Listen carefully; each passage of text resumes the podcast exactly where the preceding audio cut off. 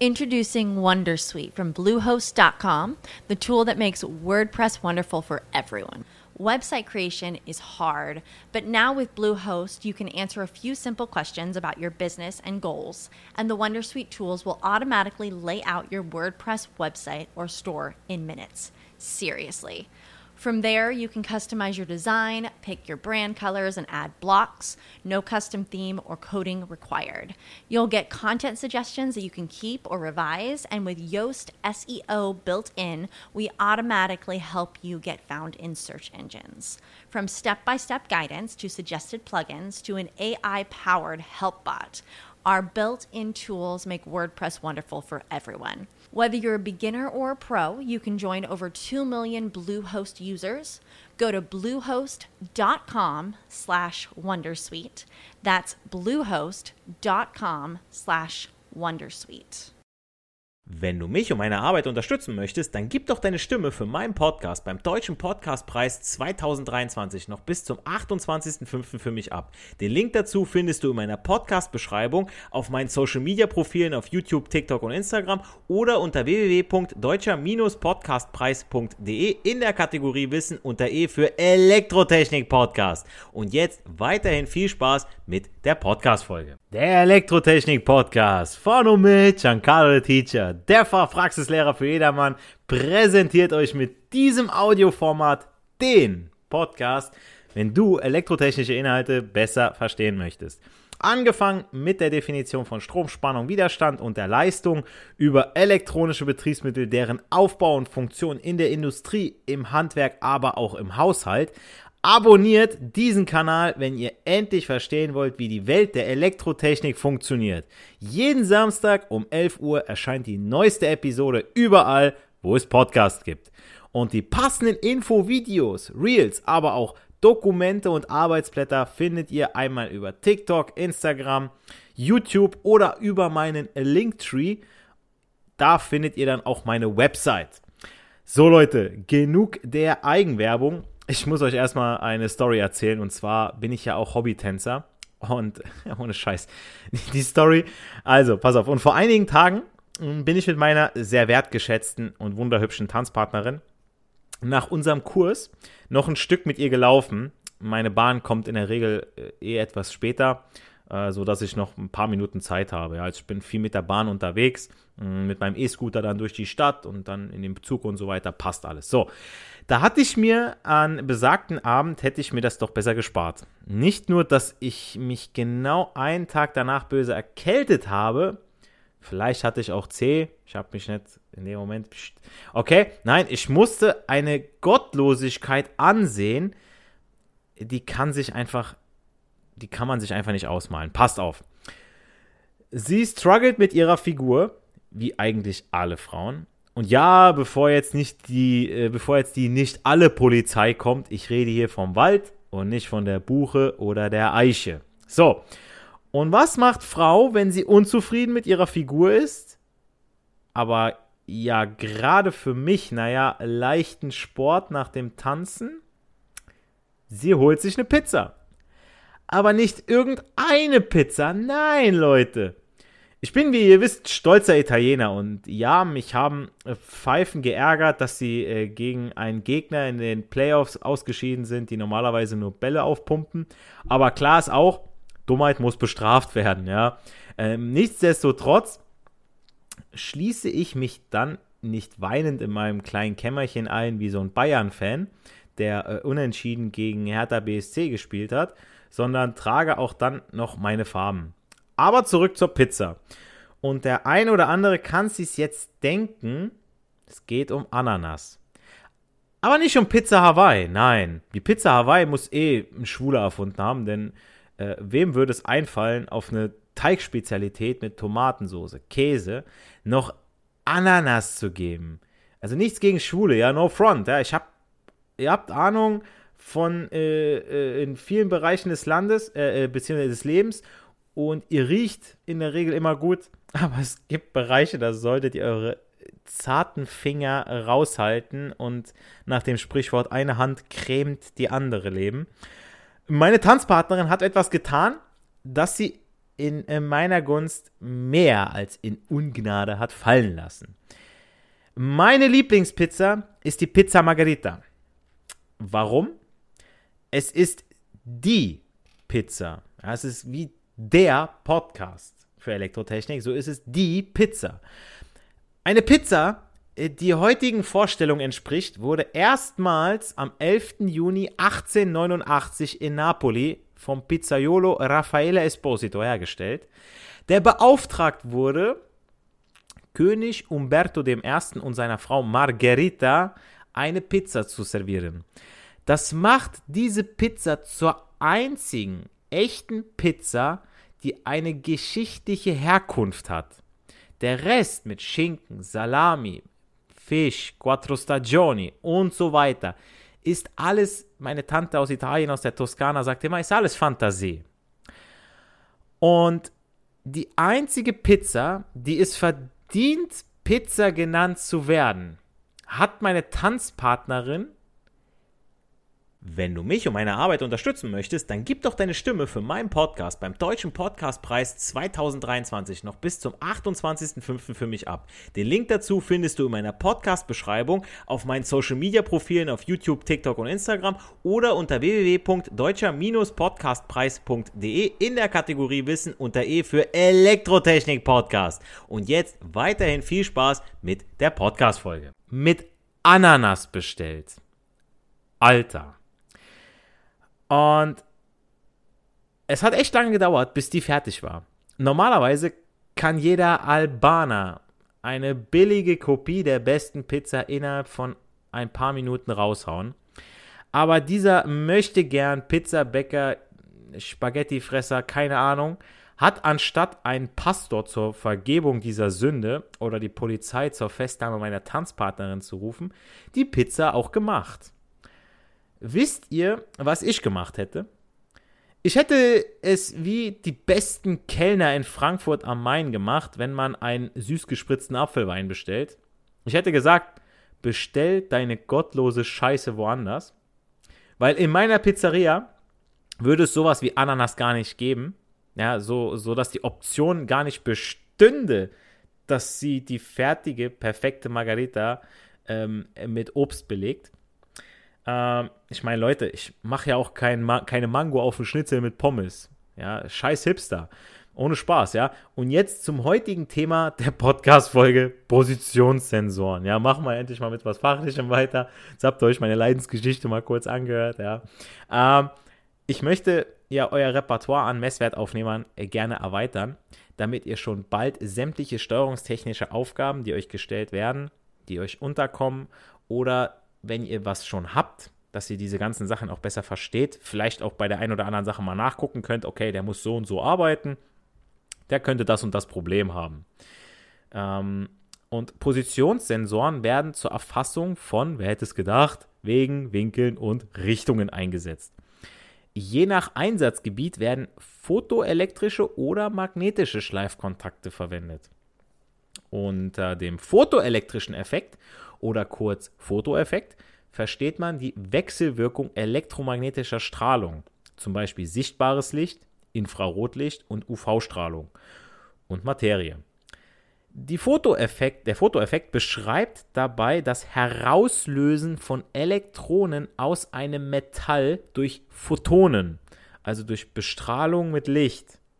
Ich erinnere mich da an den Film Pixels, da haben die auch Photonenstrahler gehabt, um quasi die äh, Videospielfiguren fertig zu machen. Ja, da wurde ja auch das Licht aus denen rausgelöst ja, durch diese Photonenstrahlen. Der Fotoeffekt zeigt, dass Licht ebenfalls Teilchencharakter aufweist, nämlich dass die Energie elektromagnetischer Strahlung quantisiert ist. Das heißt, je nachdem, wie viel sichtbares Licht auf meine Materie trifft, kann ich dieses ja messen. Da ja beim Auftreffen von Licht auf mein Metall Elektronen aus meinem Metall herausgelöst werden. Genial, oder? Ich meine, es muss ja irgendwie was mit Materie zu tun haben, auch das Licht, denn wenn unser Auge schon alleine so viel erfassen kann, das wird ja von einer Flasche, von einem Bildschirm, von allem, was man sich ansieht, wird es ja reflektiert und wieder in unser Auge reingeführt. Ja, unser, unser optischer Sensor. Das ist, ist einfach genial. Ja? Und wenn man das versteht, Leute, seid ihr Milliarden Licht, äh, Lichtjahre voraus. Ja, Lichtjahre, denkt dran, ne? nicht, nicht äh, in Zeit, ne, sondern die Entfernung. Magnetische Schleifkontakte hingegen reagieren auf das Vorhandensein oder die Unterbrechung eines, wer jetzt gedacht, magnetischen Feldes. Äh, hier findet also eine Messung der linearen, winkligen oder rotierenden Bewegung eines Magnets, der an einem beweglichen Objekt angebracht ist. Da denke ich immer sofort an eine Drehmaschine. Äh, dann unterscheidet man noch bei der Messung der Position zwischen inkrementalen und absoluten Messverfahren. Und eine Messung ist dann, äh, inkremental, äh, wo ich das in der Ausbildung gehört habe, ich immer so, Digga, was? Ja, deswegen erkläre ich es euch jetzt, ja. Also eine Messung ist dann inkremental, wenn sie schrittweise ausgeführt wird. Dazu nehmen wir uns als praktisches Beispiel ein Inkremental-Drehgeber. Hier auch wieder der Hinweis zu sehen in meinem Video auf TikTok, YouTube und Instagram. Plus eine Verlinkung, da habe ich noch, äh, mache ich noch einen Link mit rein. Dieser Drehgeber wird zur Winkel- bzw. Wegmessung verwendet. Da habt ihr eine Scheibe, da sind eine bestimmte Anzahl Hell- und Dunkelzonen aufgebracht die mit einem Lichtstrahl abgetastet werden. Das müsst ihr euch wirklich so vorstellen, wie so bei so einem Dia-Projektor, da wird immer weiter gereicht. Tack, tack, dann dreht sich das Ganze wie bei einem El Taco. Ja, mit jedem Mal klicken. Und die Messung erfolgt über die Impulszählung und Auswertung zweier um 90 Grad verschobener Signale. Also er liefert pro Wellenumdrehung eine bestimmte Anzahl an Impulsen. Über die Messung der Periodendauer, also wie lange eine volle Umdrehung dauert, oder das Zählen der Impulse pro Zeiteinheit, natürlich von uns vorgegeben in Sekunden oder Minuten, wird die Geschwindigkeit einer Bewegung, aber auch die Drehrichtung ermittelt. Das weiß die Maschine ja dann. Na, in welche Richtung geht es denn? Da hat man sich dann auf Positionen, hat man dann festgelegt, okay, es muss ja in die Richtung gehen, wenn das zuerst, wenn der eine Schritt vor dem anderen kommt, ja, das, die eine Dunkelzone vor der einen Hellzone, dann weiß man, es dreht sich rechts rum oder links rum. Ein inkrementaler Drehgeber liefert Impulse pro Umdrehung. Je höher diese PPR, Pulses per Revolution, beziehungsweise je mehr Impulse pro Umdrehung, desto kleiner ist der Winkel zwischen jedem Impuls. Einmal pro Umdrehung wird ein zusätzliches Signal zur Nullpunktbestimmung ausgewertet, ja, damit man weiß, wo der ungefähr gerade steht, weil es kann ja sein, es dreht sich nicht die ganze Zeit und fährt dann wieder in die Ausgangsposition zurück, sondern eben ähm, da, wo er jetzt gerade steht. Ja, bei einer Drehmaschine, so die hält ja nicht immer am selben Punkt an. Bei einem Absolutdrehgeber, auch Encoder genannt, sieht das Messprinzip etwas anders aus. Hier ist jede, jeder Winkelposition ein eindeutig kodierter Positionswert zugeordnet. Der absolute Wert steht unmittelbar nach dem Einschalten zur Verfügung. Verwendet wird dazu eine Codescheibe, auch zu sehen in meinem Video zur Folge. Die Hell-Dunkel-Markierungen werden beim Encoder vom Licht einer Infrarot-LED durchstrahlt und entsprechen einem bestimmten Code. Bei jeder Umdrehung steht somit eine bestimmte Bitfolge für die Auswertung zur Verfügung. Und jetzt erinnert ihr euch Bits? Warum habe ich am Anfang was über Bits und Bytes und so weiter erzählt? Das ist wichtig zu wissen, ja, das zu verstehen, damit man diese Sensoren versteht. Und jetzt nochmal in anderen Worten. Also eine Drehscheibe besitzt mehrere Striche welche bei der Drehung optisch gezählt werden. Diese Teilstriche sind periodisch angeordnet und durch eine zweite Drehscheibe wird die absolute Position gespeichert, sodass bei erneuter Aktivierung die Absolut-Encoder die absolute Wegänderung angeben. Also Absolutwertgeber geben die Lageinformation in Form eines digitalen Zahlenwertes aus. Und da dieser Zahlenwert über den gesamten Auflösebereich des Absolutwertgebers eindeutig ist, wird keine anfängliche Referenzfahrt, wie zum Beispiel beim Inkrementalgeber, benötigt. Ja, es ist wichtig zu wissen. Hm, jetzt die, wirklich die haargenaue Funktion, Leute, da, da wäre ich auch so drauf als Azubi, hm, ja, muss ich das jetzt wissen, oh, ich weiß jetzt ungefähr, wie er funktioniert, was der macht. Und wenn ich dann die und die Anlage habe, dann brauche ich einen inkrementalen, ansonsten nehme ich einen absoluten. Was haben wir für ein Budget? So müsst ihr im Prinzip rechnen, ja. Und jetzt dazu nämlich, wo werden solche Positionssensoren denn eingesetzt? Inkrementale Sensoren wie Drehgeber werden zur Überwachung von Torsionen bei Wellen eingesetzt. An beiden Enden der Welle werden Drehgeber montiert, die die Drehbewegung präzise erfassen. Wenn sich ein Schieflauf ergibt, eine Abweichung der beiden Drehgebersignale, wird dies einer angeschlossenen Steuerung übermittelt, welche die Welle anhält. Wellenbrüche können vorzeitig verhindert werden und entstehende Torsionen frühzeitig detektiert werden. Detektiert von Detektiv, ja, also erkannt werden. Hm. Ich weiß, ich habe äh, richtig geile Leute bei mir, so Kennex und so, ich bin ja auch einer. Und da denke ich mir so, detektiert, Digga, was willst du von mir? Nein, klar, Leute. Ne, äh, natürlich will ich solche Wörter natürlich auch erklären, hm, damit ja auch jeder das verfolgen kann. Deutsche Sprache, schwere Sprache, ja. Ich erinnere mich immer wieder bei Englisch, ja. Wir haben die, der, das und die haben de, ja. Und deswegen haben wir Ausländer de erfunden, de Auto, de Bus, die Schule, wo gehst du hin? In der Aldi. Ja, so, ne? Und deswegen, also ich erkläre das immer wieder ganz gerne. Wenn ihr, wie gesagt, wenn ihr dazu Fragen habt, ihr könnt mich immer löchern. Ich äh, antworte immer direkt und ich bin auch immer sehr dankbar dafür. Ähm, wie gesagt, Überwachung von Torsionen, also bevor jetzt die Welle irgendwie kaputt geht. Es ist ganz gut, wenn das frühzeitig erkannt wird. Ihr habt da irgendein wichtiges Werkstück drin und das fängt auf einmal an zu rattern. Okay, wenn das Werkstück einen kleinen Ticken was hat, kann man es vielleicht noch verwenden, vielleicht kann man es noch retten, aber wenn die Welle dann ausschlägt und ich hätte das besser frühzeitig erkannt, dann kann ich echt Schäden, ja, äh, kann ich schon verhindern. So, und dann wird es zum Beispiel auch bei Schleusen werden diese Positionssensoren eingesetzt, ja, Schiffsschleusen, Bootsschleusen. Äh, diese dienen äh, in Wasserstraßen dann dazu, dass äh, Wasserfahrzeuge auf verschiedene Wasserstandshöhen versetzt werden können. Den niedrigeren Wasserstand bezeichnet man als Unterwasser und den höheren Wasserstand als Oberwasser. Cool, oder? Äh, den Vorgang des Anhebens oder Absenkens wird Schleusen genannt. Deswegen heißt es Schleuse. Äh, Schleusentore halten dabei das Wasser zurück bzw. schließen es während des Schleusenvorgangs ein, damit der Schleusenvorgang durchgeführt werden kann.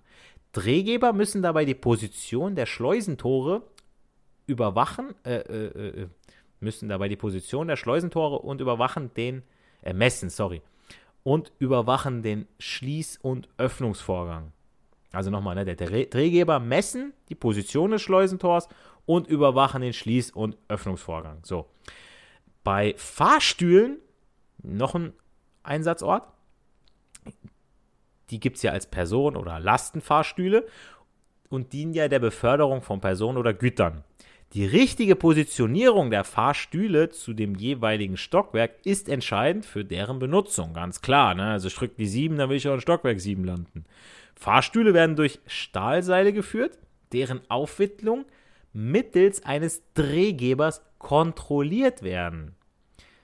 Absolute Wegaufnehmer wie Encoder messen die Aufwicklung des Seils und eine Steuerungseinheit berechnet den gefahrenen Weg bzw. die Position des Aufzugs. Aber woher soll sie es sonst wissen? Es wird nicht immer alles mit äh, Endschaltern gemacht, ne? Müsst ihr euch überlegen, ja. Dadurch ist eine genaue Positionierung des Fahrstuhls an der entsprechenden Etage nämlich auch möglich. Da habt ihr schon mal sowas, ja. Ihr könntet mal auch, wenn ihr von, von Mainova, in Hesse, Frankfurter, ist ganz klar, dass ich die als erstes nenne jetzt als äh, Aufzugsfirma. Hm, wenn ihr da was habt, Fragt da mal, vielleicht seht ihr ja Mitarbeiter, so ein Elektriker, fragt den einfach mal so, ey, was wird da eigentlich verwendet? Kannst du mir dazu was sagen? Ich finde immer so, man sollte die Leute aus der Praxis direkt immer fragen, hm, weil dann kriegt man die besten Antworten. Oder man hört raus, alter Vater, so, wer hat dir eigentlich deinen Schein gegeben? So, du hast ja gar keine Ahnung, was du hier machst. Ne? So Leute gibt es natürlich auch, die dann nur auf die Baustelle fahren, es muss schnell fertig werden, ist doch egal, wie es funktioniert. Ähm, ja, wie gesagt, bleibt da unbedingt dran. Mhm.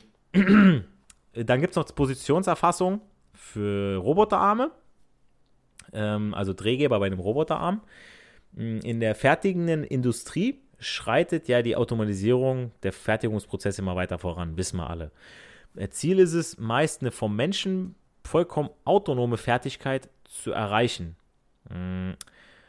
Arbeitsschritte, die in mühevoller Handarbeit erledigt werden müssen, oder mussten, erfüllen ja heute komplexe Maschinen, das wissen wir alle. Ja, früher Akkordarbeit, ich weiß nicht, ob ihr mal Charlie Chaplin oder sowas mal so einen Film gesehen habt, so wie er da am, am Schuften war, äh, musste da immer sowas festziehen mit seinen Maulschlüsseln und kam irgendwann nicht mehr hinterher, weil er am Akkord gearbeitet hat. Die Männer sind kaputt nach Hause gekommen, der Mann ist früh verreckt ja, und all so Geschichten, also es war nicht cool.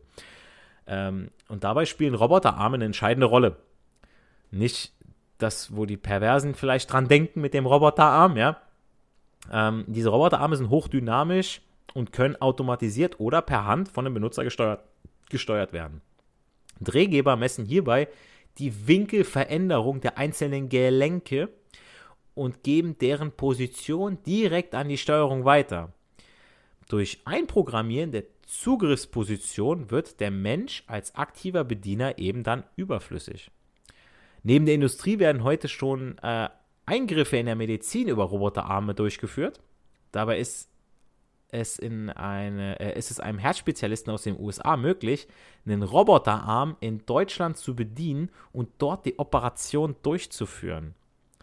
Dies ist nur durch eine präzise Kontrolle der Position der äh, Roboterarmelemente möglich. Jetzt überlegt mal, ja. Ähm, der Arzt ist gar nicht anwesend, sie liegt da auf dem Tisch, da ist ein Roboterarm und da ist ein Arzt in Amerika, der das über Bildschirm. Natürlich müssen auch die Kameras, die Winkel, alles Mögliche muss da stimmen.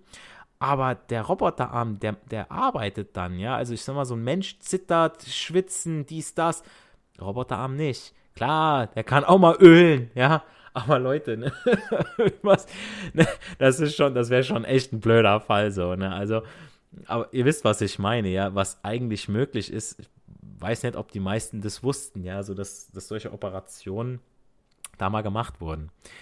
Ähm, wo kommen Positionssensoren bei euch im Betrieb oder auf Baustellen zum Einsatz, beziehungsweise wo sind sie euch vielleicht schon mal begegnet? Ja, würde mich echt interessieren. Ähm, ich hoffe, ich konnte euch wieder einiges erklären, was ihr nicht wusstet, bevor ich dazu entschieden habe, diese Folge zu hören. Und wenn es die Geschichte der einzig wahren Pizza war, ja. Ansonsten nochmal kurz zurückspulen, ja, und hört euch das an, die einzig wahre Pizza. Äh, in der nächsten Folge steige ich dann äh, bei den Näherungssensoren ein. Ihr dürft also gespannt sein. Und bis dahin heißt es, nicht für die Schule, sondern für das Leben lernen wir. Wir hören uns dann in der nächsten Podcast-Folge. Macht's gut, euer Giancarlo the Teacher. For the ones who work hard to ensure their crew can always go the extra mile, and the ones who get in early so everyone can go home on time, there's Granger, offering professional grade supplies backed by product experts so you can quickly and easily find what you need. Plus, you can count on access to a committed team ready to go the extra mile for you. Call, clickgranger.com, or just stop by. Granger for the ones who get it done. Wenn du mich und meine Arbeit unterstützen möchtest, dann gib doch deine Stimme für meinen Podcast beim Deutschen Podcastpreis 2023 noch bis zum 28.05. für mich ab. Den Link dazu findest du in meiner Podcast-Beschreibung auf meinen Social-Media-Profilen auf YouTube, TikTok und Instagram oder unter www.deutscher-podcastpreis.de in der Kategorie Wissen unter E für Elektrotechnik Podcast. Und jetzt weiterhin viel Spaß mit der Podcast-Folge.